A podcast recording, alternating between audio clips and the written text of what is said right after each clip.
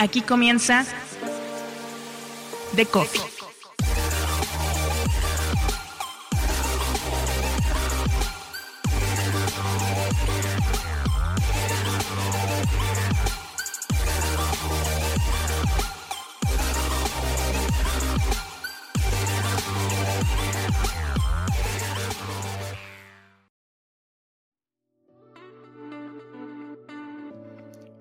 El problema no es solo que los lectores paguen, es que aprovechen la suscripción. La retención de un suscriptor pasa por el valor que el usuario percibe del medio al que está suscrito. El problema es que el producto periodístico no está diseñado para mantener la atención por horas. No es Netflix atrapándote por horas, no es un videojuego con decenas de niveles. ¿Qué pueden hacer los medios para comunicar mejor? Es posible crear productos en serie para incrementar el tiempo de estancia y la periodicidad de las visitas de ese lector es posible concertar citas constantes con el lector. Es Gastón Reutberg, secretario de redacción de La Nación y hoy dedicado a mejorar la experiencia de los más de 360 mil suscriptores de La Nación. Yo soy Mauricio Cabrera y este es The Coffee, episodio 30, temporada 4. Comenzamos.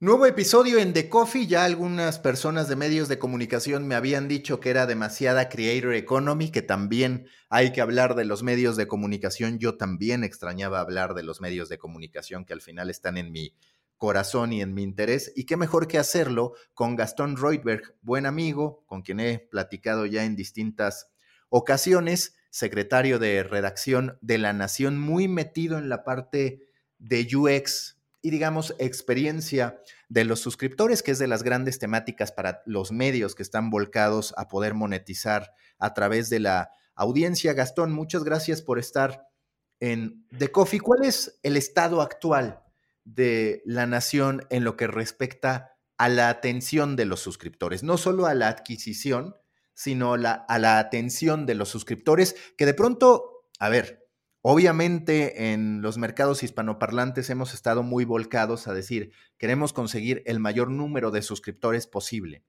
Pero ahí sí, sin un idioma de por medio, una de las grandísimas problemáticas de los medios es cómo hacer que la gente no solo pague, que eso se está logrando, sino que sí consuma tu contenido de manera recurrente, porque de pronto con tantas tentaciones, distracciones, intereses de la gente, el producto, digamos, tecnológico de los medios no es lo suficientemente sofisticado para competir con el bombardeo que vemos de las plataformas de streaming, con grandísimas campañas de marketing y bueno, claramente el formato que pues no es lo mismo un contenido mayoritariamente de texto que la espectacularidad que tienen otro tipo de plataformas que también le piden un pago al usuario.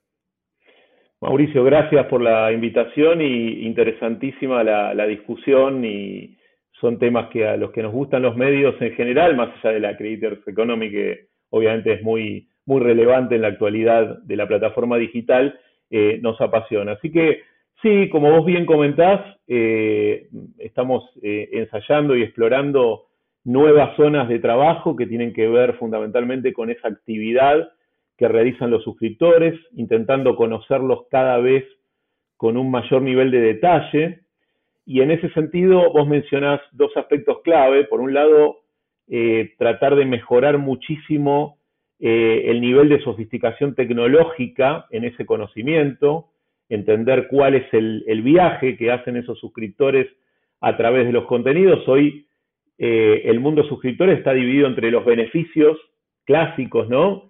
el club de beneficios que tienen muchos de los medios de la región y del mundo, y por otro lado el consumo de contenidos. Todo el paquete de la suscripción está basado en esos dos pilares.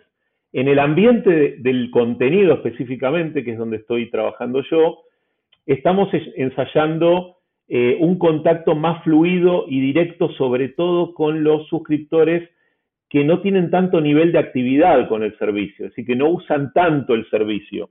Eso significa mejorar los puntos de encuentro con ellos, ofrecerles nuevas, nuevas alternativas de contacto con la marca, como eventos con los principales columnistas, periodistas y especialistas en determinadas temáticas, mejorar la oferta de newsletters exclusivos, es decir, hoy hay una tendencia en la mayoría de los medios de comunicación de migrar sus newsletters para registrados a newsletters exclusivos para suscriptores, que son ofertas temáticas mucho más direccionadas y muchas veces sobre temáticas que un medio generalista no cubre, no cubre normalmente, ¿no? Simplemente ve una posibilidad en un nicho temático para una microcomunidad y eso es muy parecido a lo que puede ocurrir también en el mundo de la Creators Economy, ¿no? Que es muy también de nicho, de determinados nichos.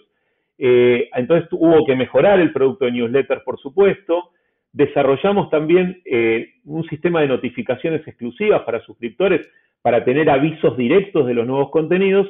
Y lo otro que te puedo contar también que estamos experimentando con series, con el concepto de series de contenido, que no es lo mismo que dar una nota cerrada, ¿no? que es la clásica nota que uno encuentra en la home de un sitio, y esas series están pensadas específicamente para mejorar la propuesta de valor de los suscriptores actuales y ver también si pescamos gente que puede estar interesada en una serie, y te menciono dos series específicas de las, de las más de 20 que lanzamos en los últimos meses, una que se llama Polistas, que explora justamente el campo del polo, que acá en Argentina es muy relevante, se juega el campeonato de polo más importante del mundo, eh, y después otra que es una serie más basada en la opinión o en el análisis que tiene que ver con raíces de la crisis argentina, ¿no? Entonces, esas dos series que entregamos semanalmente van a un concepto más parecido a lo que uno consume de series hoy en una plataforma de streaming y no tanto el concepto de nota individual, que es habitualmente la oferta de un medio de comunicación.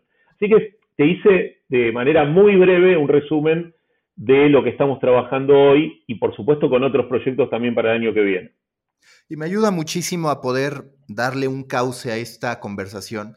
Quiero empezar con lo primero, con lo que decías de cómo tú y tu equipo en estas instancias están más volcados a los suscriptores que no usan tanto el medio, porque muchas veces, a ver si coincides, cualquiera diría, ah, si el suscriptor no está usando tanto el medio es porque no le tiene un gran aprecio a la marca. Y al menos en mi caso, yo te podría decir que muchas veces es porque el producto no está presente, no porque no tengan muy alta estima ese medio de comunicación, porque quizás coincidas o no.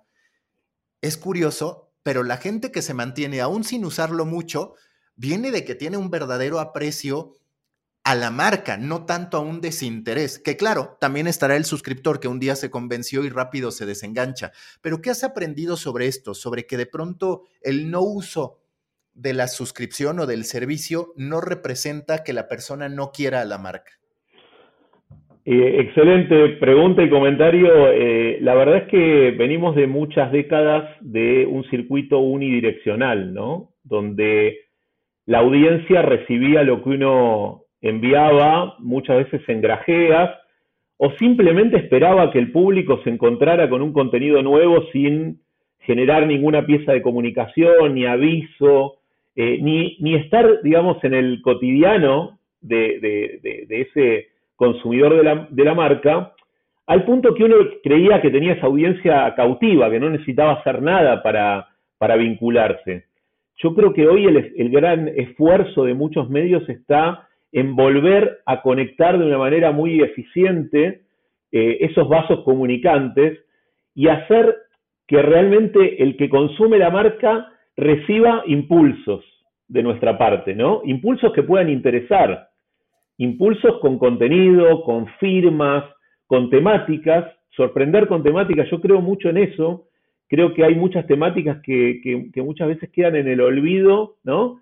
Y que hoy son recuperadas porque alguien busca en Google y entonces se instala como tendencia, pero no necesariamente los medios tienen esa sensibilidad y vos recordad que la mayoría de los contenidos digitales tienen en los archivos de los medios el acervo cultural de muchos países, ¿no? Que cuando uno tiene que recordar un determinado hecho, la mayoría de las búsquedas que saltan en primera instancia son marcas de medios.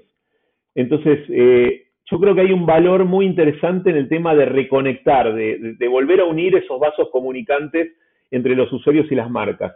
Ahora, también pasa que eh, no somos eficientes e, a ese nivel, ¿no? Que no tenemos un sistema sofisticado de comunicación eh, continua. Hoy la mayoría de los medios están trabajando en lo que se llama el onboarding, ¿no? Que es cuando un usuario que uno no tiene identificado llega, digamos, a, a, lo que sería el pico del embudo y se convierte en suscriptor, uno en esos primeros meses de vida de la suscripción tiene todo un circuito armado por el que comunica cuestiones del servicio. Muchos medios tienen un onboarding de 60 días, otros medios tienen un onboarding de, de 90 días y algunos alguno más cortito, ¿no? En ese recorrido del, del ciclo de vida de una suscripción, uno envía impulsos, ¿no? Comunica que tiene una aplicación, comunica que tiene newsletters exclusivos, comunica que organiza eventos con los principales columnistas, comunica que envía anticipos, que eso es algo que me olvidé decirte hace un ratito. Nosotros estamos enviando anticipos exclusivos de nuestros principales columnistas a los suscriptores, es decir, los suscriptores leen antes que nadie el, la columna de Carlos Pañi o de Morales Solá o de Joaquín Morales Solá, que son nuestros principales columnistas. Y eso lo hacemos como eh, un punto de contacto regular con ellos.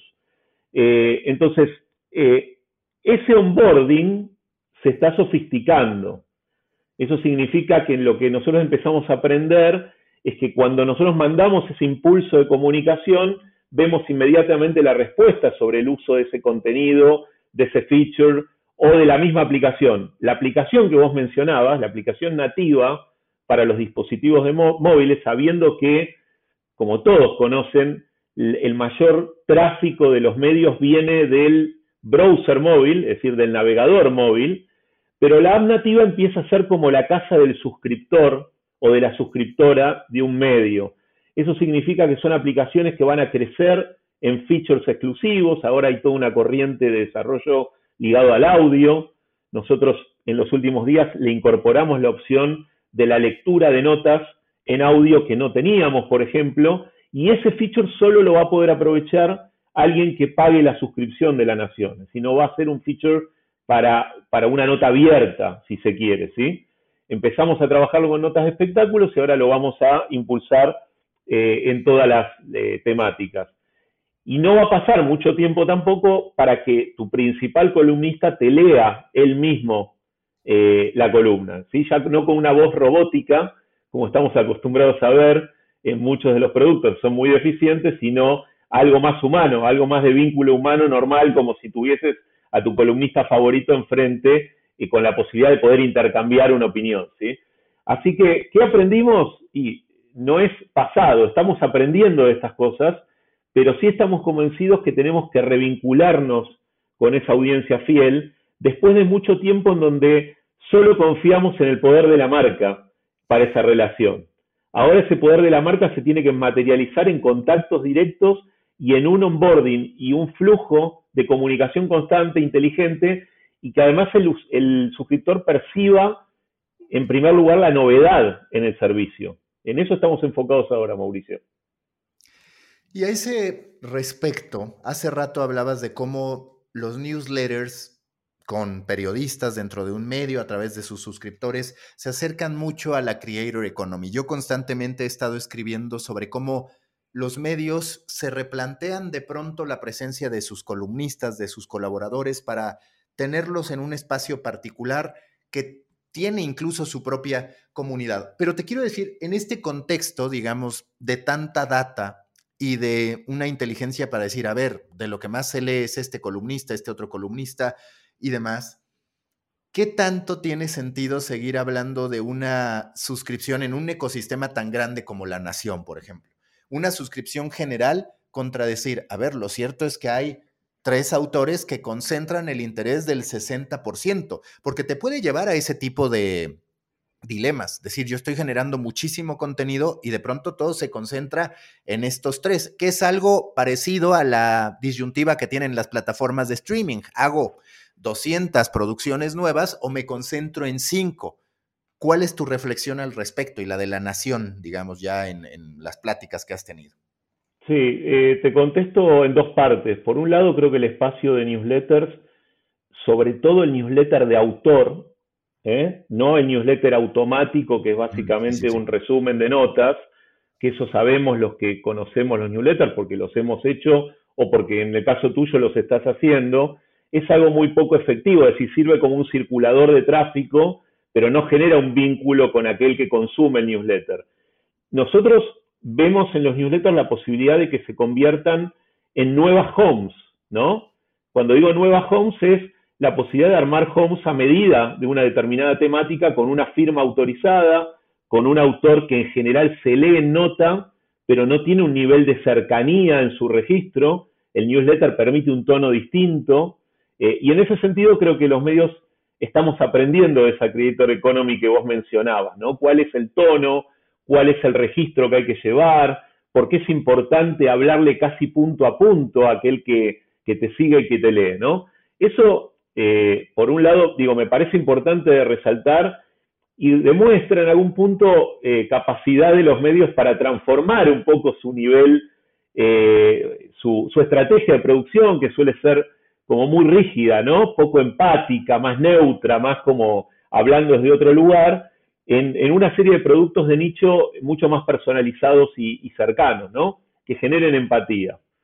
Eh, ahora, es cierto lo que vos decís, el desafío es muy complejo porque uno sabe lo que funciona, más, ¿no? Y uno dice, bueno, apuesto a esas tres, cuatro, cinco cosas, entre ellos columnistas y, cuestiones que son fuertes en la marca. Opinión, la nación es muy fuerte en opinión, o sea, vos todo lo que pones en términos de análisis e interpretación es un contenido que conecta muy bien con los suscriptores. Digo que el desafío está en valerse de la data y de, de, ese mayor conocimiento de los suscriptores para ver cuáles son las zonas temáticas inexploradas ver si nosotros tenemos capacidad interna para cubrirlas con una firma autorizada, con alguien que pueda hablar, y de no tenerla, tratar de desarrollar proyectos para poder satisfacer esa demanda, que creo que va a ser el gran desafío de los próximos años, es ver cómo la nación puede cubrir. Y te pongo un ejemplo concreto, nosotros tenemos un segmento eh, femenino muy importante, ¿eh? Eh, y, nosotros vemos en, en las encuestas, los NPS que hacemos y demás, que hay una demanda de otras temáticas que por ahí no estamos cubriendo del todo, ¿no? Cuando digo del todo es en cantidad, en calidad y en la propuesta teledirigida que por ahí una suscriptora quisiera recibir de parte nuestra. Entonces, en ese sentido, el medio tiene una gimnasia y una capacidad, y también muchas marcas, una espalda financiera, como para intentar ir a buscar esas temáticas que hoy no estás explorando del todo en tu oferta, digamos, más, más orgánica. Entonces, eh, yo creo que si partís de data, partís de esa información muy precisa y tenés armado el perfil de suscriptor o suscriptora, digamos, eventualmente, vas a ser mucho más eficiente, eficiente en esa búsqueda de algo nuevo, ¿no? De una temática que todavía no estás eh, explorando. Lo que funciona, ya sabes que funciona. El desafío va a ser encontrar otras cosas que funcionan y hacer que eso también ligue todavía más eh, a esos suscriptores que por ahí hoy siguen la marca, pero no terminan de encontrar eh, ese nicho temático que, ellos preferirían y esperarían que vos les des, ¿sí? Entiendo que una cosa no mata a la otra, pero digamos que de lo que sabemos que funciona es, por un lado, el newsletter de autor en un modo muy columna de opinión, nada más que sofisticado a que te llega a tu bandeja de entrada y demás, que es algo que cada vez más hacen los medios. Y por el otro lado, este newsletter de autor, pero como dices, con una interpretación o explicación en torno a un nicho. Hacia adelante, ¿cuál consideras que va a ser el valor de ambos en esta lógica, ¿no? Porque tú podrías decir, oye, pues me viene muy bien un registro o cientos de registros o mucha participación de los suscriptores en alguien que habla de política. Pero lo cierto es que sobre la política, pues posiblemente me va a costar bastante trabajo conseguir nuevo dinero. En cambio, tienes autores de nicho que quizás no son tan espectaculares en el gran número, pero que te abren otro tipo de avenidas cómo manejar estas, estas dos cosas con temáticas generales, controvertidas, que además pueden tener este sesgo que también genera molestia hoy en la, en la gente, ¿no? De decir, pues tiene una visión muy hacia este lado, hacia esta otra, y por el otro lado, el nicho. Sí, eh, es muy interesante tu pregunta y, lamento no tener la respuesta completa, ¿no? Eh, digo, viendo hacia adelante qué es lo que, lo que se podría hacer. Lo que sí eh, estoy convencido, Mauricio, es que esos puntos de contacto, y vamos a los newsletters específicamente, van a tener que ser sí o sí eh, espacios donde tu propia microaudiencia tenga participación directa, es decir, que sea como una especie de co-creador de ese espacio, con un comentario, con una sugerencia, con una invitación de parte del autor también, ¿no? A, participar con alguna consigna, con algún contenido. Nosotros tenemos un newsletter de tecnología, por ejemplo, que se llama Guía Tech, cuyo autor eh, recibe permanentemente eh, material a partir de unas consignas que, le da a sus lectores y, hace convivir ese contenido de los, de los lectores o de los suscriptores en el mismo espacio que el contenido oficial, ¿no? Entonces lo veo como un, ejercicio más parecido a lo que es un, punto a punto y no un mainstream media a una gran audiencia. Eh, ahora, ¿son los newsletters eh, la salvación, digamos, para acrecentar la cantidad de suscriptores de, una, de un medio tradicional? Yo creo que no, que no es lo único, ¿no? No es lo único. Creo que también hay que abrirle bastante más la puerta de nuestra producción eh, para que la audiencia se dé cuenta que no hay ninguna fórmula de la Coca-Cola ahí, ¿no? Digo, y, entienda que, que, bueno, que, los periodistas formamos parte de un ambiente en donde hay, un, hay una capa de profesionalismo muy importante, pero que somos personas de carne y hueso también, digo, que tenemos aciertos y errores, que también nos podemos equivocar y, más hoy, ¿no? Que cualquier error salta a la vista y es marcado por, por, la audiencia en las plataformas sociales. En ese sentido, nuestra apuesta también es abrir esas puertas del medio. Eh, hace algunos años la redacción de un medio era un misterio, era un lugar misterioso, poco conocido, eh, bastante extraño y particular. Hoy es un espacio de puertas abiertas, un lugar donde nosotros pretendemos también que los suscriptores vengan y, tengan un contacto más directo con nosotros, con nuestros periodistas, con nuestras temáticas, que nos den también información sobre qué les gustaría leer, recibir, qué autor, ¿no? Eh, creo que tenemos que dejar de hacer un esfuerzo muy grande para dejar de mirarnos el ombligo y tratar de entender bien quién está del otro lado. Y cuando digo bien me refiero es abrirles la puerta para recibir también esa información de parte de ellos y poder traccionar nuestras estrategias hacia ese lado. Y no me refiero eh, a las fórmulas fáciles, no me refiero a, las cuestiones que uno sabe que normalmente tienen buena performance en Internet, sino ir, insisto, a esa cartera de seguidores fieles eh, y entender con mucho nivel de detalle cuál es el vínculo que tienen con la marca y tratar de responder a, esa confianza. Eh, esa es mi visión, por lo menos eh, hacia futuro, y creo que los newsletters son apenas un granito de arroz eh, en el medio de todo lo que tenemos preparado y lo que tenemos pensado hacer, y todo el aprendizaje que vamos a hacer también a partir de la, la sofisticación de los datos. ¿Hasta qué punto se puede o se van a generalizar, a verticalizar, perdón, los medios generalistas? Porque es cierto que si tú piensas en audiencias posibles, a veces por un interés comercial, otras porque de verdad está la tendencia, pues hay muchas. Prácticamente cada punto de pasión o de interés es una potencial audiencia que puede tener su modelo de negocios, chico, mediano o grande, depende de las expectativas de cada uno. Pero también es cierto que muchas veces cuando tú eres súper apasionado de, voy a decir cualquier cosa, motociclismo o criptomonedas, te encuentras con una aproximación de un generalista hacia eso. Y aunque el autor sea relevante, dices, pues no me considero en un ecosistema especializado en esto. Me parece que es algo que no encaja. Hablaste de los newsletters como nuevas homes o como a mí me gusta decirle, productos mínimos viables que pueden derivar en propiedades. Pero aquí mi pregunta es, ¿qué tanto pueden conciliar intereses y existencias este producto vertical de hipernicho o de nicho con esta existencia gigante que dices, a ver, la nación es esto, no es esto. Y digo la nación como podría decir en términos generales cualquier medio generalista.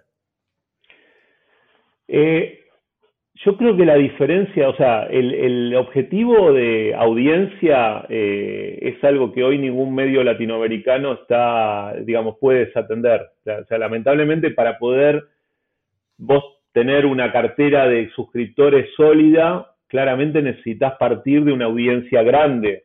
y es un poco el modelo que uno ve en la mayoría de los, de los mainstream de, de la región. Ahora, ese objetivo de audiencia no te puede hacer perder el norte en términos de del, del, llamémoslo el factor diferencial, ¿no? O sea, ¿qué, ¿qué, te diferencia a vos como medio? O sea, ¿por qué alguien paga a la nación y no paga otro medio de suscripción? Y yo ahí te contesto, bueno, pagan la nación porque, por ejemplo, consumen un determinado columnista, o sea, o el contenido de opinión de interpretación de la realidad les resulta relevante y por eso te pagan la suscripción. Pagan la suscripción de la nación eh, porque son consumidores de deportes y en deportes tenés las mejores firmas y ahora van a poder vivir el mundial a través de esas firmas, obviamente no compitiendo con los derechos televisivos, sino leyendo a alguien que pueda analizar ese, ese acontecimiento deportivo mundial.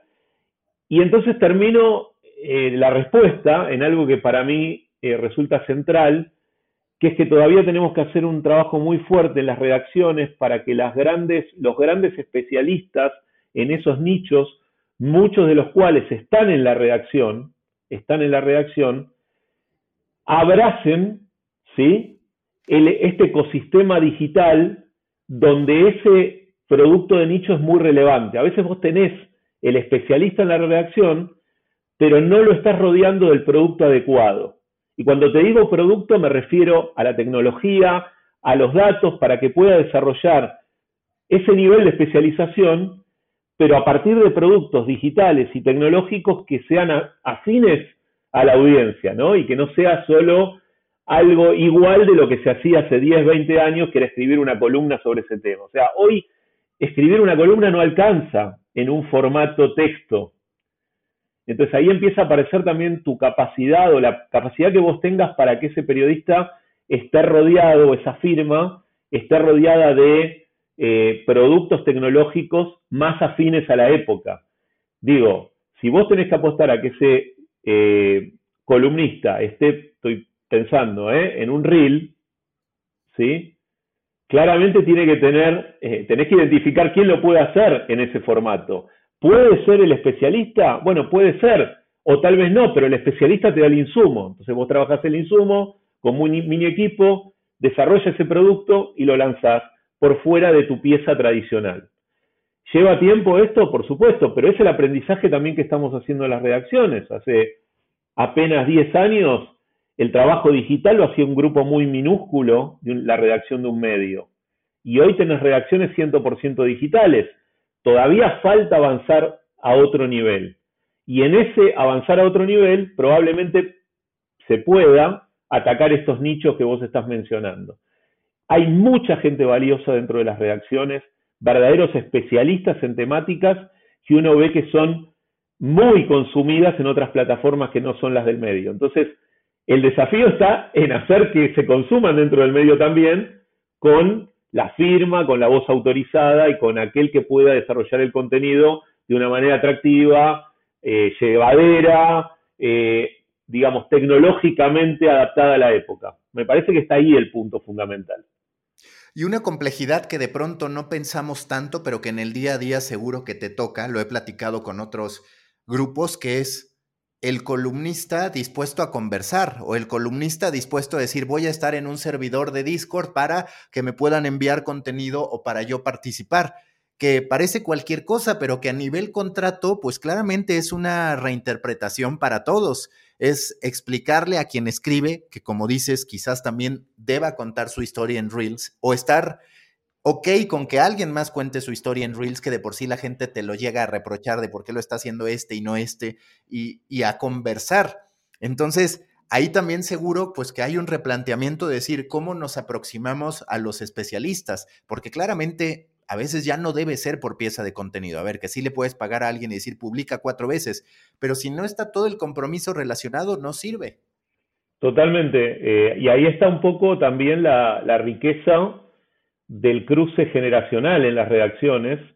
Eh, las redacciones tienen una diversidad generacional, por lo menos la de la nación, muy fuerte, en donde vos tenés las generaciones por ahí más jóvenes traccionando la, eh, y, explicitando la necesidad de estar con el periodismo de la marca en estos espacios y haciendo también que eh, otros segmentos etarios de la redacción que están acostumbrados a otros formatos entiendan que para llegar a nuevos públicos tenemos que estar presentes también ahí. Pero ojo, porque a veces se, se, entiende que es, bueno, tal columnista, ¿no? Tal columnista, uno imagina un columnista de una edad ya, digamos, importante, no estamos hablando de un eh, millennial o de un centennial, sino de alguien que ya tiene un recorrido. Pero bueno, no necesariamente es ese columnista ya veterano que tiene que ir a Discord, sino tal vez es el equipo de producción que tiene que acercar ese contenido del columnista a Discord, que me parece que son cosas eh, que justamente distinguen un trabajo individual de un trabajo verdaderamente en equipo, en donde todas las especialidades se ponen al servicio de estar con la marca y con los contenidos de la marca en esos nuevos espacios. Eso es lo que está pasando hoy también en las redacciones, que me parece interesantísimo, eh, que uno, qué sé yo, yo que ya tengo mis años, digo, tengo 49 años y ya vi muchas, muchos volantazos y bastante camino sinuoso en los medios, yo lo que veo que lo que se distingue ahora es el trabajo en equipo, ¿no? Y no tanto, o sea, vos puedes tener firmas con nombre, pero si tu equipo empuja esa firma hacia ese nombre, hacia, hacia otros ambientes, tenés más posibilidades de ser relevante, ¿sí? Eh, porque son varias especialidades y profesiones que toman ese insumo de contenido y lo transforman, ¿no? Y lo relaboran y lo trabajan con el código que necesita cada, cada plataforma. Eso también es un desafío grande para los próximos años. Ahora una pregunta que me ha surgido a últimas fechas. ¿Los medios de suscripciones van a llegar a tener mejor publicidad? Que es curioso, porque si lo piensas, es exactamente lo mismo que hay detrás de la Streaming Wars. Se decía en algún momento, la suscripción es para que se muera la publicidad. Era tajante esa afirmación.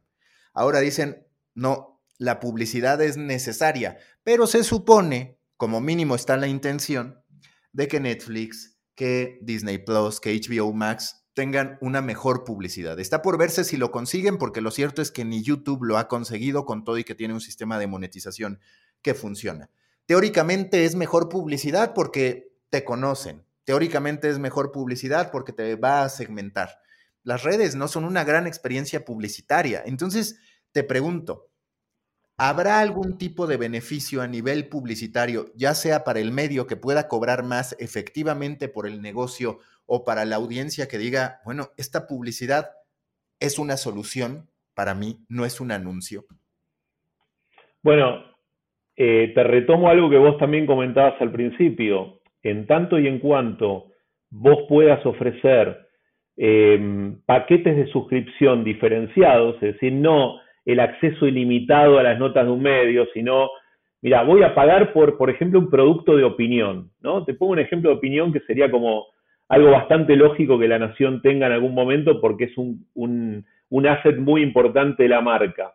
En tanto y en cuanto vos puedas generar esos paquetes de suscripción diferenciados y en alguna medida también siendo ofertas sofisticadas a tu suscripción general, llamémosla de esa manera, creo que vos vas a tener una capacidad para cobrar o para, o para tener un modelo comercial diferente, ¿no?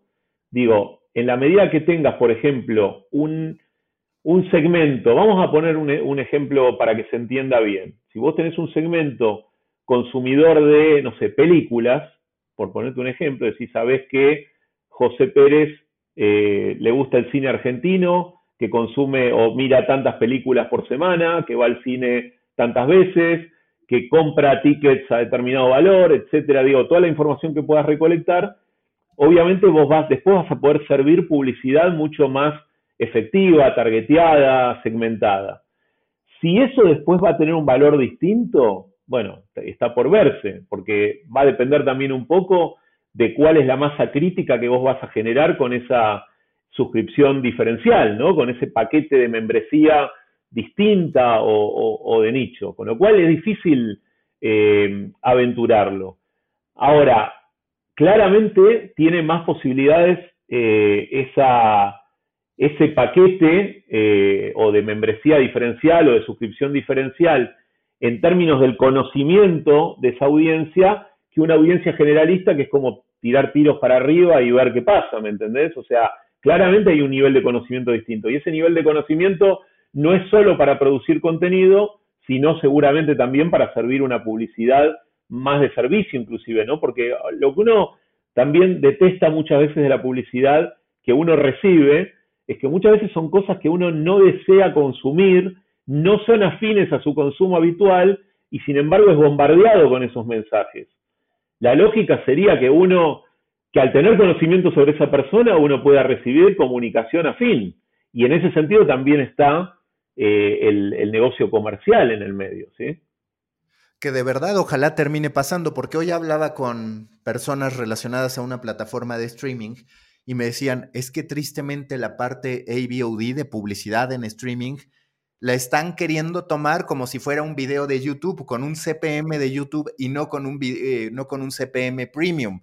Entonces, ojalá termine pasando lo que tú dices, pero es una realidad. Ojalá que la publicidad termine siendo una solución, una recomendación útil para la gente y no meramente un estorbo. Y claro, que los medios aprendan a tratar a las audiencias premium verdaderamente como premium al momento de acercarse con un anunciante y decirle, solo esto puedes hacer, hasta aquí puedes llegar, no a la experiencia intrusiva con la que hoy día te encuentras. Sí, Mauricio, y te agrego ahí algo que también me parece fundamental. Si vos sos fuerte en un determinado nicho temático, volvamos al tema de la opinión, es lógico que tu producto de opinión también lo cobres más a nivel comercial.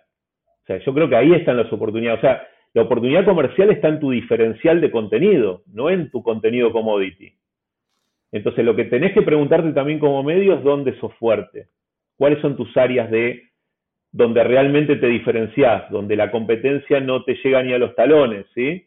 Eh, y entonces, si, si no tenés esos aspectos diferenciales, y ahí estás más complicado y tal vez es el momento de replantearte tu, tu propuesta. Si vos no lográs ser diferencial en ningún aspecto, es difícil también que puedas competir con membresías diferenciadas o con suscripciones o paquetes de suscripción diferenciados y en el futuro vas a estar en problemas, ¿no? Porque vas a entrar en una selva donde tu marca va a ser igual a otra, lo cual genera un escenario mucho más complejo de predecir.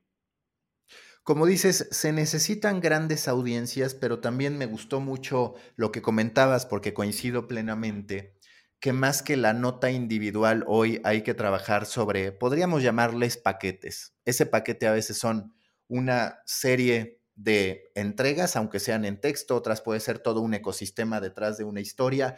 ¿Dónde va a quedar la atención al breaking news, la nota informativa, en este contexto en el que, como tú dices, para un solo columnista, por ejemplo, o para el autor de un newsletter, pues posiblemente se requieran distintas piezas que estén alimentando a esa comunidad detrás de ese newsletter. Es decir, cada formato en realidad es un concepto que tiene su vida propia y eso, así como tiene muchos beneficios, tiene mayor demanda. ¿Cuál va a ser este balance o cuál va a ser el rol de la carrera por la inmediatez? Que si bien muchos medios decimos ya no tiene sentido, muchos también están volcados al algoritmo para poder tener visitas. Y al final, pues no deja de ser la gran llave de atracción. Mm, coincido. Soy un convencido de que la usina de noticias o de actualización de noticias o de breaking, como decís vos, eh, es fundamental para la generación de esa audiencia este, y sobre todo de la parte de, arriba del embudo, ¿no? Recién hablábamos de la parte de abajo y ahora estamos hablando de la parte de arriba, ¿no? De cómo haces para capturar audiencia que después se pueda convertir eh, en suscriptor o, suscriptora. Y ahí te contesto con eh, básicamente la confiabilidad, la precisión, el profesionalismo y la capacidad que tenga el medio de ser validador de la información. Hoy vos te enterás de un hecho, posiblemente en primer lugar en una red social, ¿no? Digo, en general estamos permanentemente conectados a nuestras Big Five, que son las cinco aplicaciones que seguramente nadie borra de su teléfono móvil, ¿eh? y vos te enterás algo en las redes sociales, pero inmediatamente la pregunta, lo más humano que surge es, eh, ¿esto será cierto? ¿Será real? ¿Habrá pasado? ¿Esto que dice alguien que es tan usuario como yo? Eh, y el movimiento que nosotros vemos, el movimiento natural de hoy, que hay que ver que si es el movimiento natural de, eh, dentro de unos años, yo te estoy hablando de la fotografía de hoy, es que una vez que alguien se entera en redes sociales de una noticia de impacto alto, medio, bajo, digo, se entera de algo, va al medio de comunicación, a la marca, a validar esa información, a intentar corroborar que efectivamente ese hecho ocurrió. Y ahí entonces, además de la confiabilidad, es muy importante el tema de la velocidad. A veces la velocidad puede conspirar con la calidad, pero a diferencia de lo que ocurría con otras plataformas hace algunos años, el medio digital permite trabajar en desarrollo, es decir, que algo puede tener una calidad tal vez baja en ese primer golpe informativo, pero después se termina desarrollando en una cobertura de, altísima calidad. En eso han evolucionado muchísimo los medios digitales, en entender la potencialidad de la velocidad con precisión y después el camino posterior, que es el mantener actualizadas y frescas sus, sus propuestas editoriales. Eh, y después te agrego un tercer elemento que me parece muy relevante y por el cual creo que los medios siguen siendo y van a seguir siendo muy valorados, que es la capacidad de interpretar, de explicar y de analizar una noticia. Porque uno se entera de un hecho, lo valida en el medio de comunicación, pero después consume lecturas, miradas que pueden coincidir con uno o no. ¿eh? Eh, hay una tendencia en la era de la posverdad de ir a buscar eh, las opiniones y miradas que coinciden con las de uno. Pero también hay una riqueza en la búsqueda de otras miradas que permiten construir un panorama mucho más completo de un hecho de relevancia periodística. Y ahí, insisto, creo que los medios tienen la capacidad, los recursos, la espalda, las firmas para poder generar esas instancias que terminan siendo diferenciales en la propuesta, ¿eh? una vez que se genera un breaking news y uno ve la propuesta completa para poder consumir sobre ese tema, eh, ese aspecto de la mirada, la interpretación y, y, el análisis terminan siendo también diferenciales con relación a otro medio. Abundan periodistas con la capacidad de entender, de explicar, de contextualizar, porque de pronto a mí me queda la sensación de que hay mucho periodista hecho para la nota informativa, para la mm. consignación, pero que al momento en el que le toca bajar esa historia, o de pronto no sabe ser empático con la audiencia, es decir, no sabe ser pedagógico, de pronto las palabras que utiliza terminan haciendo compleja la interpretación o el entendimiento del mismo. ¿Es ese uno de los desafíos de la industria y del periodista en lo particular, digamos, el, el entender que hay distintos tiempos, ritmos, como llamarlo, de la historia? Sí, eh, es, coincido eh, en, tu comentario, se ha evolucionado mucho en términos de lo que se llama el breaking analysis, ¿no? Eh, antes, hace no tanto tiempo, uno habla de estas cosas y parece que, ¿no? que hubiesen pasado 50 años, pero en un tiempo no tan lejano encontrar una pieza de opinión o de análisis posterior eh, a un hecho periodístico a veces demoraba 24 horas, ¿no? Porque tenía un tiempo de elaboración y, porque, bueno, respondía un poco a una lógica de producción anterior. Ahora es mucho más, está mucho más integrado a la producción el análisis, el primer golpe de análisis, ¿no? Que es también una pieza eh, periodística muy interesante porque porque hay que tener capacidad para analizar en caliente un hecho, ¿no? Es, no es para, para, para todos. Eh, obviamente no tenés, eh, mm, no es el grueso de tu staff periodístico el que tiene esa capacidad, pero lo interesante es tener gente que, tenga ese, e, esa aptitud. Y afortunadamente en el caso nuestro hay gente muy preparada para hacer ese ejercicio y gente que se viene entrenando ya hace cinco o seis años en, realizar esas lecturas. Y vos sabés que ocurre algo muy particular. Muchas veces esas piezas terminan siendo más consumidas que la noticia en sí, aunque cueste creerlo. Y se terminan instalando también en las otras fuentes, tanto en la fuente de, social como en la fuente search, que vos sabés que hoy es muy relevante, además del tráfico directo que un medio pueda recibir. Eh, y estoy convencido que aunque tengas cinco personas eh, especialistas en esa materia, eh, esas cinco personas te van a marcar una diferencia eh, al final del día cuando el, usuario, el lector o el consumidor de información que hoy tiene a disposición muchísima oferta, tenga que elegir un medio para informarse o para ser suscriptor, ¿no? para pagar una suscripción después, algo que genera un verdadero diferencial. En ese sentido, el aprendizaje ha sido muy intenso Y en el caso de nuestra redacción tenemos mucha gente que tiene esa capacidad en las diferentes temáticas, lo cual te planta de otra manera eh, en, la posibilidad de construir un contenido que acompañe una noticia, ¿no? que la noticia la van a tener todos seguramente en pocos minutos. ¿Cuál ha sido la estrategia que ustedes han seguido en lo que respecta a la serialización, a estas series como la de Polistas y Raíces de la Crisis Argentina? Te la pregunto, te lo pregunto porque, por ejemplo, Mr. Beast acaba de decir, a mí me gustaría hacer un programa para Netflix porque en YouTube, pese a todo lo que tengo, pese a que tengo un canal que históricamente ha tenido más de mil, eh, 17.400 millones de views, he descubierto que ahí la gente no consume contenido serializado. Si yo quiero hacer algo de 10 episodios, no funciona. Netflix sí. Los medios me parece que están más cercanos al consumo unitario que al consumo serializado. ¿Cómo ustedes han combatido eso y qué planean para incentivar todavía más esta parte de decir, a ver, aquí te puedes encontrar con episodios de algo que te va a interesar? Bueno, vos bien lo dijiste, tenemos un doble objetivo. Por un lado, mostrarle a los suscriptores actuales que tienen todos los días en su oferta eh, una serie distinta. De hecho, no cambiamos los días de las series. O sea, vos te vas a encontrar los lunes con tres series, los martes con tres series, los miércoles con cuatro series, todas con concepto semanal, no, no, no son series diarias, digamos, no te vas a encontrar un capítulo todos los días. Y no cambiamos el día porque queremos generar el hábito que los que les interese el polo encuentren todos los viernes esa, e, e, esa nota que está, digamos, productivizada, ¿no? Porque es parte de una serie que si vos la buscás en nuestra home de exclusivos suscriptores y también en un próximo newsletter que vamos a tener de contenido exclusivo, eh, bueno, te puedas encontrar todo ese paquete como vos te encontrás hoy una temporada de una serie en Netflix en particular. Ahora, también hay un objetivo además de mostrarle al suscriptor que tiene algo de valor todos los días, de ir a pescar eh, nuevos interesados en esa temática. Y nuestra experiencia es que eso está ocurriendo.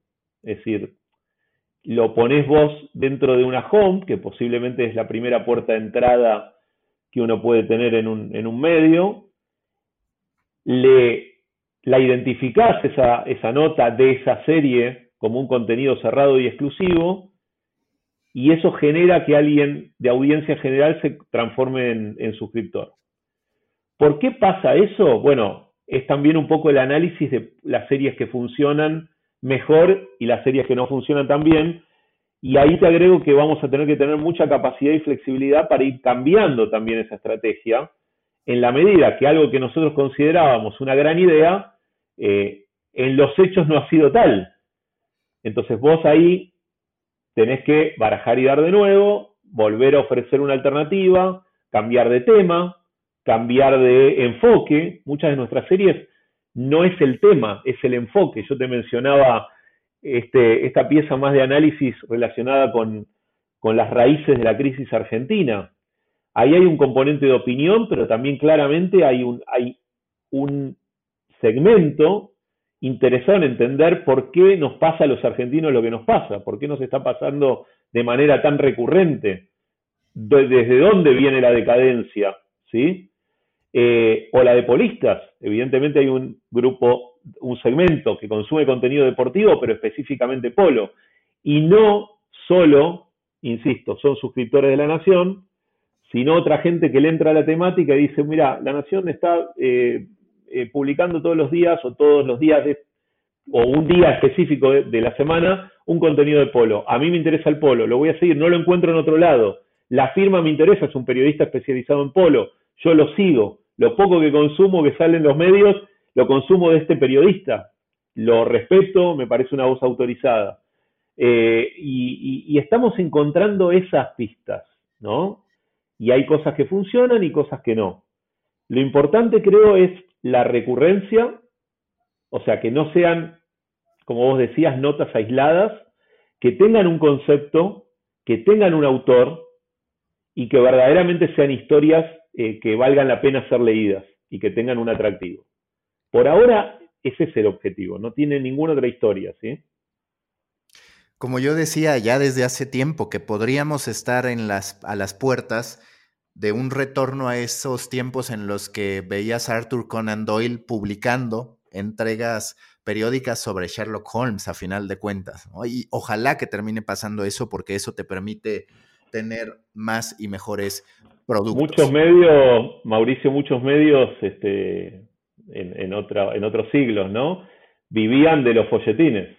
Vos recordás, ¿no? Eh, y esa era de los folletines tal vez era la era de mayor eh, vínculo y de fidelidad con ese medio, ¿no? Justamente por su capacidad de atraer eh, semana a semana con una entrega distinta. Bueno, ¿será una reencarnación de eso? No lo sabemos, pero sí te puedo decir que es una manera muy interesante de llegar con temáticas y audiencias que por ahí vos tenías dando vueltas, pero no terminaban encontrando exactamente lo que querían consumir.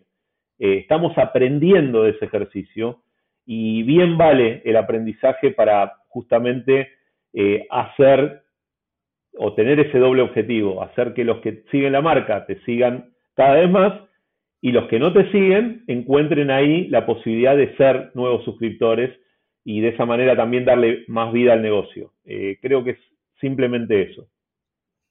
Gastón, muchas gracias. Seguimos en comunicación como siempre y espero que muy pronto vuelvas a estar en The Coffee. Idealmente ya para actualizar la cifra del número de suscriptores, que ustedes ya se quedaron en el 2021 con 365 mil suscriptores. Evidentemente ahora serán más al pendiente de ese anuncio. No me quisiste decir, pero no me lo tomo personal. Es nada más respeto institucional. Muy pronto lo, sabrán y, y obviamente que vas a estar enterado. Así que muchas gracias a vos, Mauricio, por la oportunidad. Listo, gracias.